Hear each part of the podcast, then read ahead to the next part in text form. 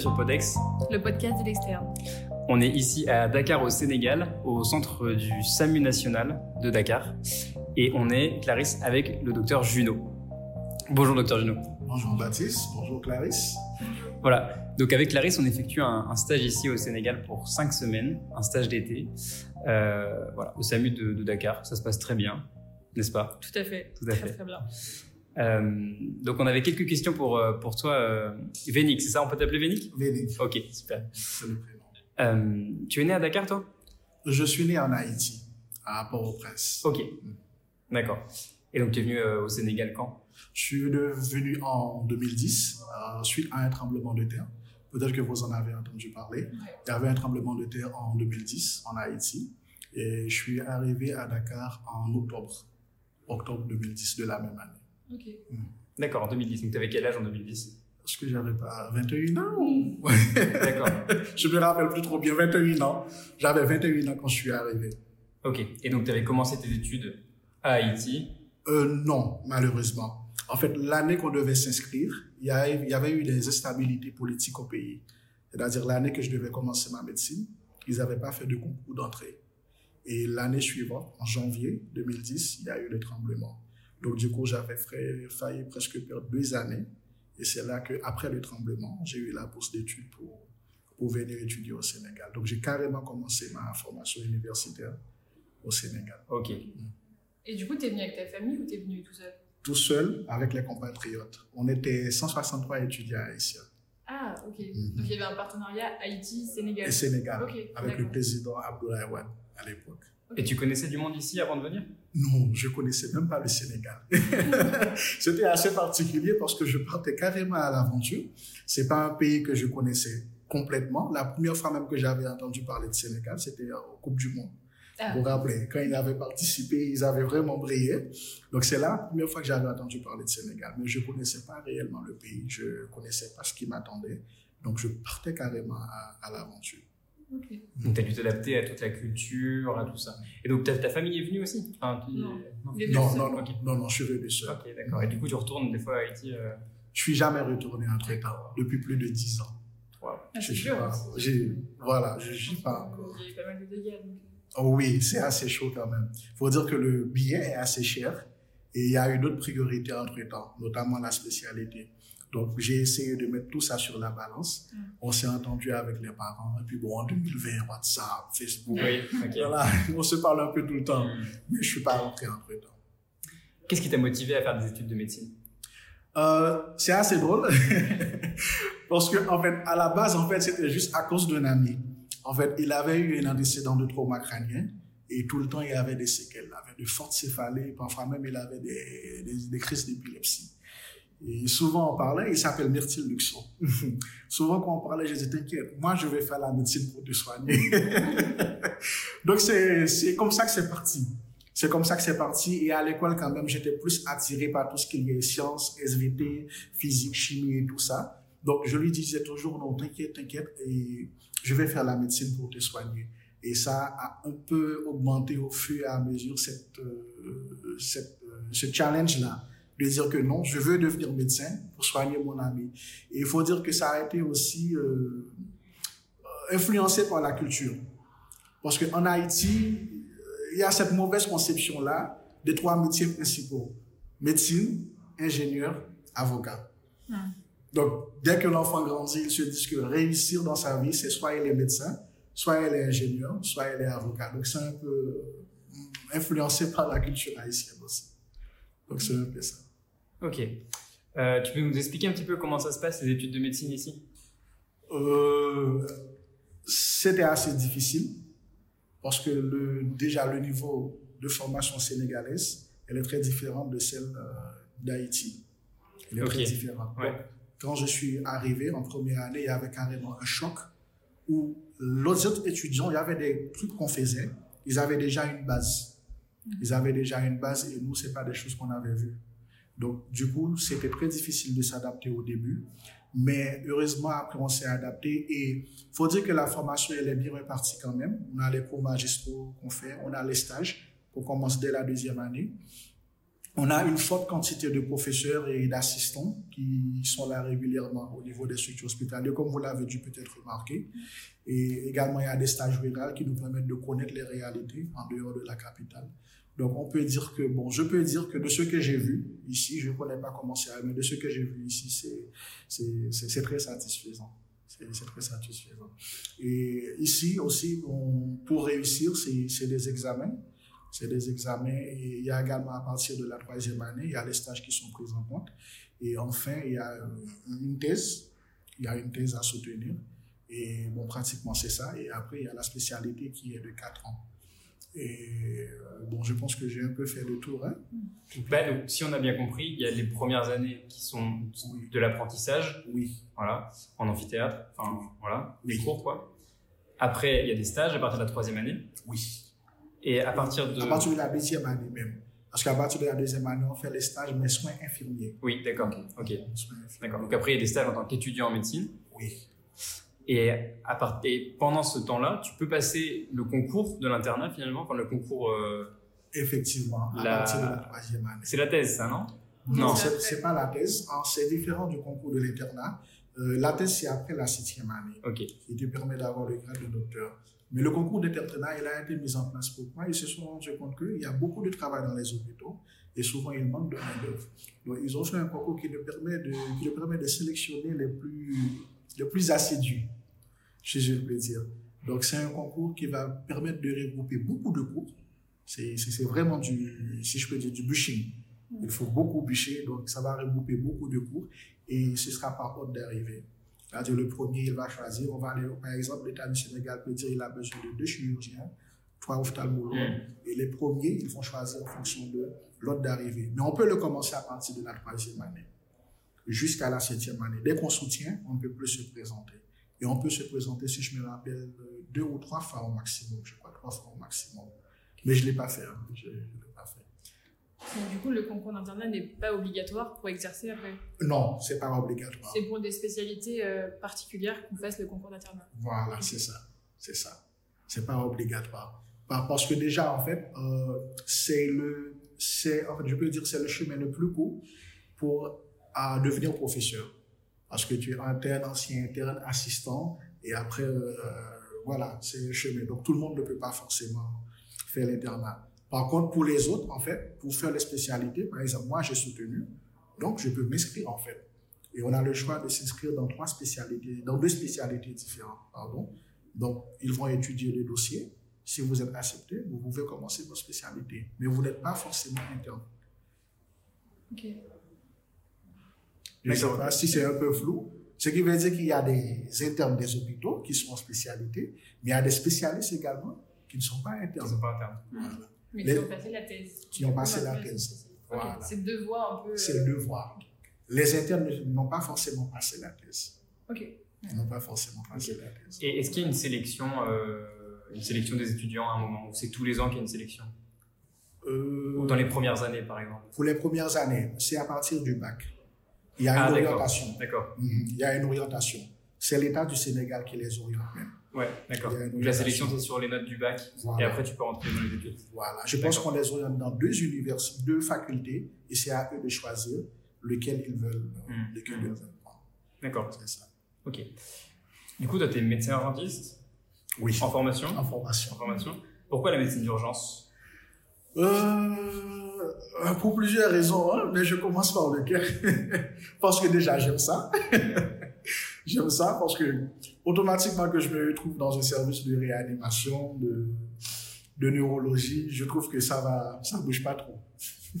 ça, je sais pas. Mais médecine d'urgence, on est tout le temps sur le terrain. Il y a tout le temps de, nouvelles choses à voir. Il y a tout le temps de nouvelles choses à apprendre. Et on est en perpétuelle collaboration avec les autres spécialités, avec le neurochirurgien, avec l'orthopédiste. Donc pour moi, il y a ce côté palpitante-là, bon, qui fait même parfois monter l'adrénaline donc qui m'a attiré. Je veux dire que c'est une spécialité que déjà, je ne m'ennuie pas. Je m'ennuie pas parce qu'il y a tout le temps des nouvelles, des nouvelles choses à voir. Et deuxièmement, comme je te disais tantôt, je, je, je travaille déjà. Je travaille déjà. Je suis sous contrat en périphérie. Et la différence entre la médecine d'urgence et les autres spécialités, le DU d'urgence, c'est deux ans. Les autres spécialités, c'est quatre ans. Et le DU d'urgence, c'est des stages qu'on fait en fonction de notre emploi du temps. Euh, le souci, c'est que avec mon employeur, c'était pas possible de faire une spécialité qui dure 4 ans. Donc, du coup, euh, j'ai opté pour la médecine d'urgence parce qu'avec lui, déjà, on est tombé d'accord que c'est une spécialité que déjà j'aime et que je peux faire et qu'il peut me permettre également de faire parce que ça ne va pas tirer sur 4 ans. Les stages, c'est 6 mois par année, donc c'était plus, plus fluide en fait. Donc finalement, je me suis retrouvé à devenir urgentiste. Et cette spécialité aussi qui te permet de travailler en pré-hospitalier autant qu'en intra-hospitalier. Donc il y a cette polyvalence-là que je cherchais et que j'ai eu à travers la médecine d'urgence. Ok. Et quelque chose qu'on n'a pas dit aussi, mais c'est qu'on peut faire plusieurs spécialités en même temps. En Exactement. On peut être spécialiste de plusieurs choses à la fois. Exactement. Et une fois que tu es taisé, tu es médecin généraliste. Tu es médecin généraliste. Voilà. Donc toi, tu travailles déjà en tant que médecin généraliste. Oui, depuis bientôt, bientôt, deux, bientôt trois ans. D'accord. Bientôt trois ans. Euh, même, là, même ce matin, comme je te disais, en fait, j'étais à la fac pour pouvoir chercher à m'inscrire en médecine du travail. Parce que c'est toujours dans cette polyvalence-là. La médecine du travail te permet de travailler en milieu hors hospitalier. Donc là, j'aurai le profil pré-hospitalier, intra-hospitalier et hors hospitalier. Et donc, euh, c'est un peu la particularité. On peut faire les deux spécialités. Ça dépend de votre disponibilité. Donc, moi, j'ai presque fini avec la médecine d'urgence. Et ce mois d'octobre, s'il plaît à Dieu, si on m'accepte, je commence avec la médecine du travail. Donc, j'aurai les spécialités. Donc, c'est un peu ça. Où est-ce que tu travailles en tant que médecin généraliste? Je travaille au centre médico-social Galkissal. C'est dans la Djolof, dans le département de Louga. Donc, c'est dans, dans, les régions? Dans les régions, carrément dans la périphérie. C'est presque à 5 heures de temps de Dakar. Ok. Comment est-ce que ça marche là-bas? C'est une structure euh, chrétienne, c'est une structure missionnaire, déjà. Et l'objectif, en fait, c'est les missionnaires de Look Society, c'est des missionnaires américains euh, qui parfois, euh, dans certains pays, et ils implantent en fait des structures, mais à vocation, euh, je peux dire, à vocation évangélique. Hmm. Voilà. C'est à vocation évangélique. Donc, en ce sens, il y avait un médecin qui était là-bas, et à son âme qui est décédé, donc ils ont fait un appel d'offres, donc je suis parti là-bas.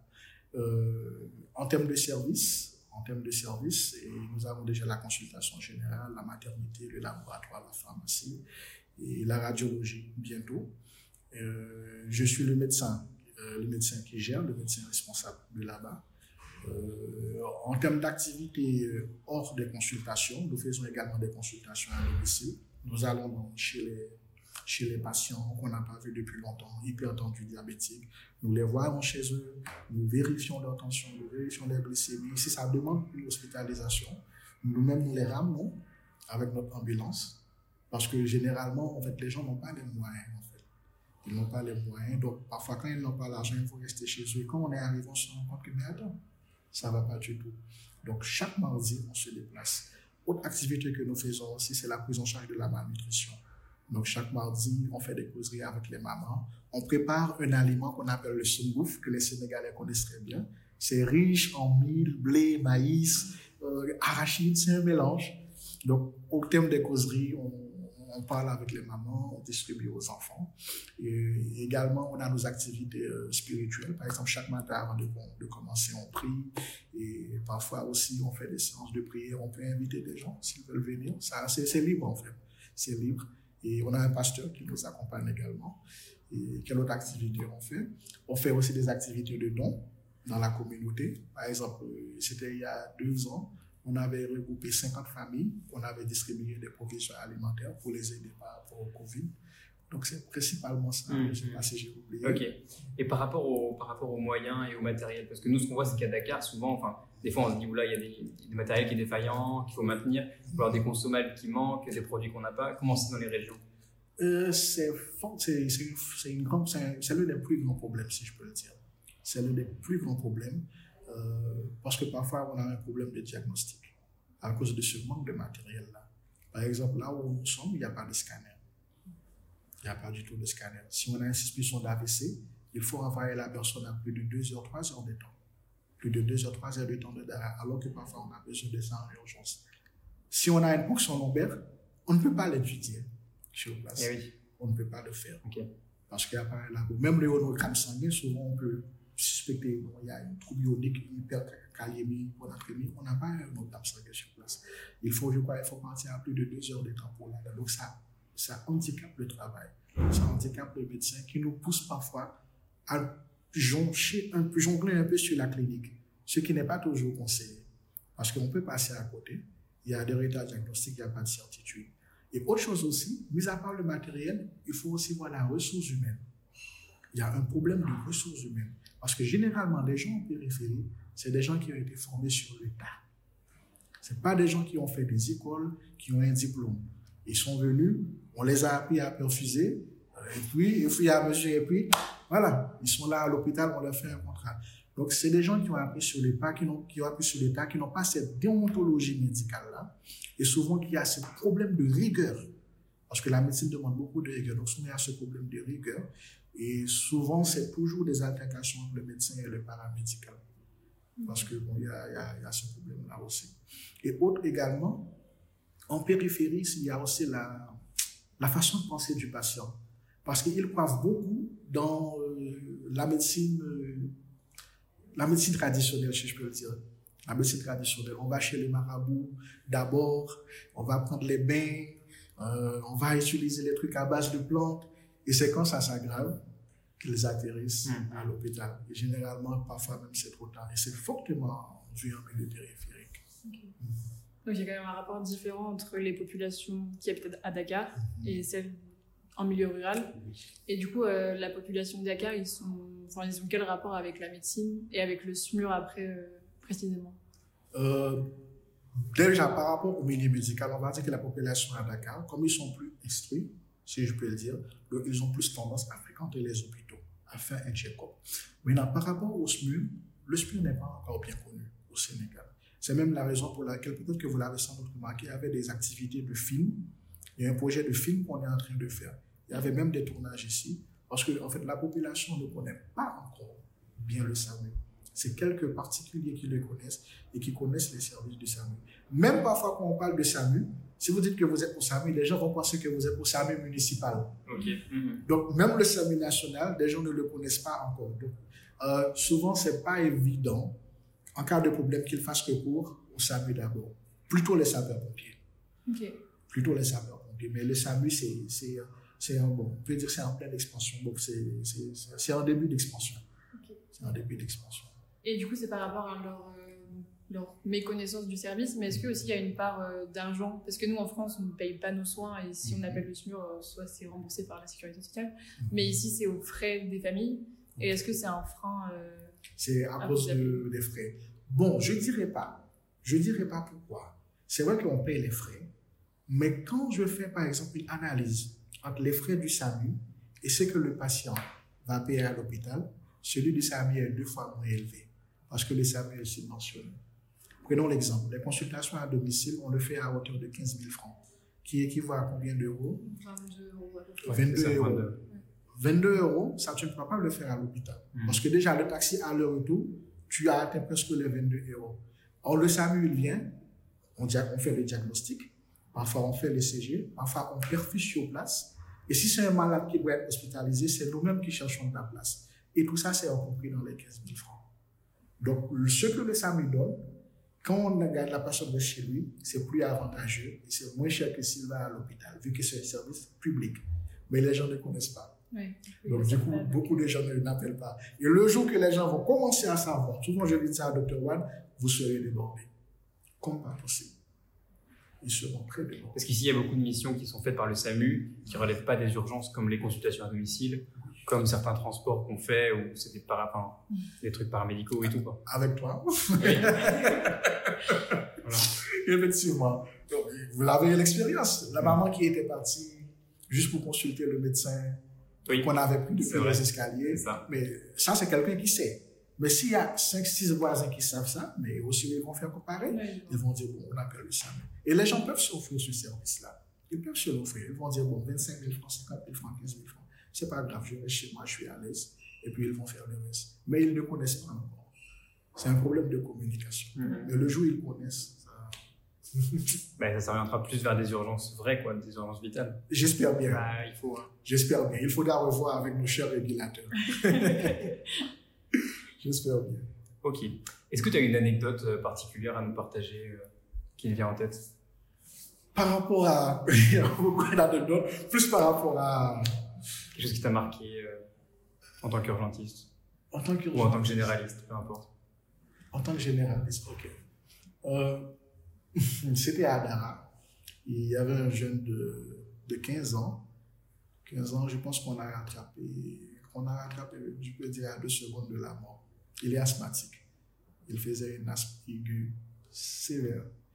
L'histoire m'a marqué pourquoi? Parce que quand il était devant moi, il avait même déjà commencé à cyanose. C'est-à-dire, on voyait vraiment qu'il était réellement en hypoxie. Donc, euh, sur place, on n'avait pas d'oxygène. On n'a pas d'oxygène, justement. C'est l'un des problèmes. Il fallait aller chercher l'oxygène dans un autre centre pour ramener, parce que généralement, ce que je fais dans la pratique, quand j'ai ces gens d'asthme, je sais qu'il a besoin et de l'oxygène et de, de salbutamol. Je mets les lunettes d'oxygène en bas et je place le salbutamol au-dessus. Ça permet aux patients d'avoir à la fois un peu d'oxygène et à la fois d'être nébulisé. Et je sais que la nébulisation n'allait pas être assez efficace parce qu'il commençait déjà à faire son, son, son, son hypoxie. Elle commençait déjà à être cyanosée. À la minute, on amène le- un extracteur, même pas une bouteille d'oxygène. On a amené l'extracteur, on lui a mis, on a continué à nébuliser. Et c'était spectaculaire. C'était spectaculaire. Dès qu'il est revenu à lui, la première chose qu'il a demandé, c'est du thé. Sur le lit. la première chose. Ok. C'est, je dis, mais j'étais bluffé en fait. Je Est-ce que le gars se rend compte de tout le stress que je viens d'avoir? Donc je vous assure, est-ce qu'il se rend compte de tout le stress? Moi j'étais là, 30 longtemps, je transpire. La famille est là, il a 15 ans, c'est un petit garçon. Et quand il se réveille, il est- lui, il parle, moi je comprends pas peu, c'est un peu, je Ah oui. comprends pas trop bien. Mais quand il parle, il parle avec euh, la, la bonté, il était à côté de moi. Il dit, ah, donc il demande du thé. Je dis, du quoi? Du thé. Ça, moi, je peux pas oublier. je peux pas oublier. Donc vraiment, c'est des situations comme ça, quoi, Mm. qu'on rencontre de temps en temps. J'espère que vous avez bu le thé ensemble après. Il a bu son thé. Et on l'a revu, on l'a revu plus tard, on l'a revu plus tard. Mais vraiment, c'est c'est- c'est quelque chose qui m'a marqué. En fait, permettez-moi de de partager une autre qui est bref. C'est pour, pour confirmer par rapport avec les problèmes du, du milieu viral là. C'est un autre jeune aussi diabétique de type 1, il s'appelle Sidi, Sidi Touré, et qui avait décompensé en acidocétose. Justement, parce que les personnels n'étaient pas formés, le matin quand je suis arrivé, le malade était au sol. Il était au sol. Je pense que le- les sucres étaient à 4, je ne sais pas, il était vraiment en acidocétose. Il était carrément au sol. Et l'assist- l'assistant infirmier qui était là, dit, mais qu'est-ce qui se passe? Pourquoi il est un truc? Il dit, non, je ne sais pas, c'est lui qui fait. Je dis, non, c'est un malade qui est en train de commencer, il n'est même pas conscient de ce qu'il fait. Donc, il n'avait pas le temps qu'il fallait bien perfuser, qu'il fallait mettre de l'insuline pour descendre. Même pour m'appeler, ils ne m'ont pas appelé. Et c'est un malade aujourd'hui qui vient régulièrement au centre. Et quand je le vois, je sais que ce jour-là, on aurait pu le perdre. Et c'est l'une des, situations qui me marque aussi. Je me suis rendu compte que beaucoup de gens, parfois, c'est par manque de connaissances qu'on qu'on finit par les perdre. Donc, c'est deux patients qui m'ont- qui m'ont marqué dans ma médecine. Ok. Voilà. Hmm. c'est ça. Et moi, du coup, je rebondis juste euh, sur le langage. Du coup, à Haïti, ils parlaient pas le Wolof, parce que le Wolof est la langue majoritairement parlée au Sénégal. Oui, Et du coup, tu as appris le Wolof? Oui, ici. Oui, au cours de mes consultations. Mais ça reste encore. je ne suis pas encore au top. Et je parle un peu poulard aussi, la langue des Peuls, parce que Dara, c'est principalement les Peuls. Ok. Donc, je suis un peu Wolof, un peu poulard. Waouh. Oui. Ah ouais. Euh, Est-ce que j'ai une, reco- une recommandation euh, culturelle à nous partager? Une musique, un film, euh, que ce soit sénégalais ou haïtien même? Quelque chose que. Hmm. Je peux répondre une musique, un film, mais vous avez déjà essayé le mafé? Ah oui, Ah, c'est ça que j'allais vous recommander. C'est mon plat préféré. C'est vrai. C'est pas le Je- tchéboudienne non, non, c'est pas le tchéboudienne. Ah ouais? C'est une riz avec la sauce d'arachide Ouais, ouais, et beaucoup de viande. Je vous le recommande. Ouais, Je vous le recommande comme ça. marche. Merci. On continue sur la médecine ou on change de sujet? Tu veux dire quoi? Euh, Moi, je voulais bien parler des élections qui arrivent Ok, un peu, ouais. si c'est pas un sujet trop tabou. Mais dimanche, il y a Mhm. les élections qui arrivent. Oui. C'est euh, pour l'Assemblée, c'est ça, si j'ai bien compris? Oui, oui. Ok.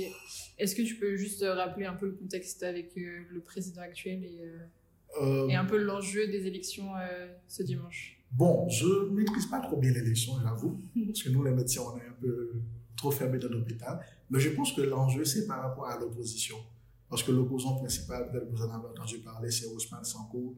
Donc, il y a vraiment cet enjeu-là qu'il ait moins de représentants quand même, parce que quand on parle de l'Assemblée, ce sont des lois qui vont être votées. Et en ce moment, l'enjeu, c'est que toute la population sénégalaise est en train de se diriger vers l'opposition. Donc, on peut arriver à une situation où vraiment le président est là, mais l'Assemblée, c'est principalement les, les gens de l'opposition. Donc, finalement, ça va créer un blocage par rapport à ce qu'ils voudraient faire passer. Donc, je pense que là, là, c'est l'enjeu du moment. Je pense, mais je suis pas sûr. Comme j'ai dit, je suis pas trop. Hmm. Mais la population ici au Sénégal a l'air de s'y intéresser quand même beaucoup aux, aux élections, à la politique, parce que c'est une population qui est très jeune. Il y a beaucoup de, beaucoup de jeunes ici. Oui. Et ouais, ils ont l'air d'être. Enfin, je sais pas si tu connais les taux d'abstention et euh, Euh, ici. non, Enfin, c'est sûrement, moins, moins qu'en France en tout cas. Bon, je pense, moins qu'en France. Ouais, parce que c'est ce que tu disais ce matin. Tu disais que c'était les élections, du coup, personne ne bougeait en fait. Non, personne ne bougeait. Et c'est même euh, stratégique aussi. C'est pour éviter que des gens aillent voter dans deux endroits différents. Ouais. Donc, tout le monde reste sur place. Parce qu'il y a des gens qui vont voter ici et qui vont voter là-bas. Ah, ok. Donc, aucun, il n'y a pas de transport inter, euh, inter, bon, interurbain, en fait. D'accord, Tout est arrêté vraiment. Tout est C'est- arrêté D'accord. pour éviter, pour, pour, la- pour plus de sécurité, en fait. Ok. Mais- Pour éviter la corruption. Ce midi, on m'a dit qu'il y avait eu un peu de corruption parce que je crois que c'est aux dernières élections. Dans un village, il y avait eu plus de votes que d'habitants dans le village. Voilà. Alors que déjà, les enfants ne sont pas censés voter, etc. ça. Et il y a quand même un peu de corruption. C'est euh, juste, c'est juste une des mesures également pour éviter ça. Et parfois, c'est des gens qui venaient voter, mais qui ne sont même pas du village en tant que tel. Donc, on évite réellement ça. Donc, je pense que c'est pour parler à ça que. Voilà. Moi, moi, je devais rentrer à Dakar le dimanche, mais finalement, je serai le lundi. Hmm. Oui. Et euh, le président actuel, il a des mesures, euh, des bonnes mesures ou des, me- des mesures assez mauvaises par rapport à la médecine ici ou à la santé?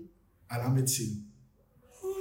Enfin, sur le point- d'un point de vue sur la santé, il fait des choses bien, il met en place. euh, Vous, vous savez, en fait, c'est c'est relatif. Par exemple, un étranger peut dire que oui, il fait des bonnes choses. Alors qu'un Sénégalais qui vit ici, qui a sa famille ici, qui connaît les réalités mieux qu'un étranger, il va voir que ça reste énormément. Par exemple, on prend l'exemple de ce qui s'est passé à Tiwawan. Vous en avez entendu parler, il y avait un incendie Avec les enfants, un oui, avec les enfants. Avec Mhm. les enfants, il y avait un incendie. Euh, par exemple, un étranger qui va venir ici, il va voir, waouh, il y a beaucoup de spécialités. Ah, mais attends, Macky Sall a fait construire le SAMU, par exemple. Je sais un exemple, hein. Ou bien il y a ça, il y a ça. Mais quelqu'un qui a perdu sa famille à Tiwawa, il ne va pas dire la même chose. Donc, c'est vraiment relatif, en fait. C'est vraiment relatif. Pour moi, personnellement, la médecine que j'ai fait ici, je trouve qu'il y a beaucoup d'efforts qui ont été faits. Mais est-ce que ça répond réellement aux besoins de la population sénégalaise? Je reste partagé. je reste partagé. D'accord. Euh, juste un dernier truc. Mhm. Euh, on en parlait avec un, avec un médecin euh, aujourd'hui, docteur Nian. Oui. On parlait du, de l'impact psychologique qu'il y avait sur, cette- sur certaines interventions Mhm. et du fait que ici vous n'avez pas, vous pas beaucoup tourné vers les psychologues, vers les psychiatres, vers les. enfin, vous êtes très introverti et des émotions vous les gardez un peu pour vous. Exactement. Comment est-ce que tu gères ça, toi, personnellement? Déjà, en fait, tu as parfaitement raison. Tu as parfaitement raison. Et c'est. Il y a pas longtemps encore, c'était même tabou. Parce que même quand on parlait de dépression, on disait que par Ouais. exemple, pour un homme, un homme ne fait pas de dépression. Mhm. Donc, c'était encore un sujet qui était inconnu. Je mets en parenthèse que je suis également enseignant bénévole sur la santé mentale. Donc, je fais régulièrement des formations en santé mentale, prise en charge de la dépression, de schizophrénie. Et même le, en mars prochain, euh, on, est allé, on doit aller former, à, bon, pas former, mais faire des séminaires à, à Ziguinchor avec Dr. Lynn Westman.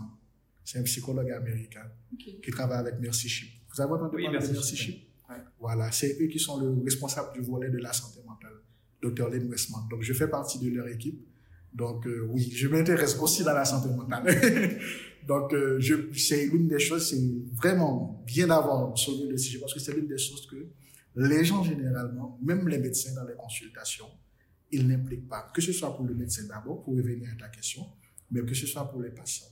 Parce que parfois, en tant que médecin, on reçoit un patient, c'est fallait, ah, paracétamol. Mais parfois, on ne cherche pas à savoir quels sont les, ceux qui pourraient expliquer cette somatisation. Maintenant, nous, en tant que médecins, par exemple, au SAMU, quand on va sur le terrain, il y a des choses qu'on voit, il y a des réalités qu'on vit. Parfois aussi pour nous, en tant que médecins, il n'y a pas rien suivi, alors qu'il y a un impact. C'est vrai qu'on fait des faux ponts. Les faux ponts, c'est généralement, il y a le traumatisme qui est là. Mais pour passer à la stade de guérison, on a fait un faux pont. Mais ça n'empêche pas que le traumatisme était toujours là. Et demain, il y aura des retombées. Mais souvent, il n'y a pas réellement un suivi parce que c'est pas encore bien développé, c'est pas encore bien connu et parfois même, euh, c'est tabou. Je ne peux pas dire un nom que je fais une dépression. Mm. Oh, ça, c'est la maladie du tout bas. c'est juste que tu es en galère. tu n'as pas l'argent. c'est un peu ça, quoi. Donc, c'est vrai, en fait. Ça reste encore. Ok. Mm-hmm. D'accord. Et toi, du coup, qui travailles dans la santé mentale, euh, tu trouves que la population sénégalaise, euh, ils ont une bonne santé mentale ou... Euh, je pense qu'il y a beaucoup de gens qui ont vraiment besoin d'une prise en charge en santé mentale, plus qu'ils ne le pensent. Que ce soit les patients, que ce soit dans le milieu hospitalier. Ils en ont vraiment besoin. On s'est rendu compte qu'au cours de la formation, on a fait déjà deux formations. On s'est rendu compte qu'il y a beaucoup de choses que nous, en tant que praticiens déjà, on voit dans nos consultations. Et souvent, on passe à côté. Et on sait que dans les pays, par exemple, l'Afrique, c'est là où il y a beaucoup de guerres. Euh, parfois, il y a des maltraitances, euh, violences, euh, femmes et tout. Parfois, il y a même des, pratiques, en fait, qui, par exemple, l'exemple de mutilation. Mutilation, bon, ça, c'est des choses qui, traumatisent. Mais souvent, il y a il n'y a pas un suivi après. Hmm. Donc, on s'est rendu compte que nous-mêmes, en tant que médecins, on est passé à, beaucoup de, à côté de beaucoup de, beaucoup de choses que si on savait, on aurait pu prendre en charge mieux. Donc, je pense que le besoin est là. Le besoin est là. Mais c'est un peu partout, hein. Haïti, Sénégal, c'est un peu partout. C'est un peu partout. Donc, c'est un peu ça. C'est un peu ça. C'est que j'avais oublié de, de, de, te former, hein. De? Je suis formateur bénévole. C'est vrai. Je ne savais pas informer ça. Tu vois, moi, je cherche la polyvalence. Ouais, ben là, c'est polyvalent. la polyvalence. On a, on a prévu d'être à Ziguinchor pour deux semaines. Après, on aura aussi d'autres formations à faire. Et moi-même aussi, ils vont encore me former pour y mettre mes, mes, mes, mes connaissances à jour. Super. Et tu as prévu de venir en France ou pas? En France, tous mes amis sont en France. Ils me disent la même chose. tous mes amis avec qui on a fait tous euh, nos séjours au Sénégal, ils sont mariés ils sont mariés et tout, ils sont en France. J'ai prévu de venir, au moins pour une vacances déjà, ah. au moins pour une vacances. Mais je peux dire que pour m'installer, j'aime bien le Sénégal. j'aime bien le Sénégal quand même. J'aime bien le... Et madame est ici aussi. Pour ma mm. fiancée est ici. Donc, euh, si elle a prévu d'y aller, je l'assume. Mais si elle n'a pas prévu, on est ici. on est ici. Tu as adopté le pays alors hmm? Tu as adopté le pays. Voilà, j'ai adopté le pays. J'ai adopté le pays. Super. Docteur Junot, merci beaucoup pour, euh, pour, toutes ces informations. C'est Clarisse. Clarisse. merci infiniment. Voilà. Donc, vous pouvez nous suivre sur notre compte Instagram euh, Pod Externe. Et puis, euh, ah oui, si, le référentiel à gagner. Euh, la question, ce sera quelles sont les trois spécialités médicales qu'envisage de, de, cumuler le docteur Junot okay. Vous pouvez répondre euh, sur Instagram et puis on vous fera gagner un référentiel. Docteur Gino, merci beaucoup. Merci. Bonne garde, bon courage. Merci. Bonne nuit. Hein. Ah oui.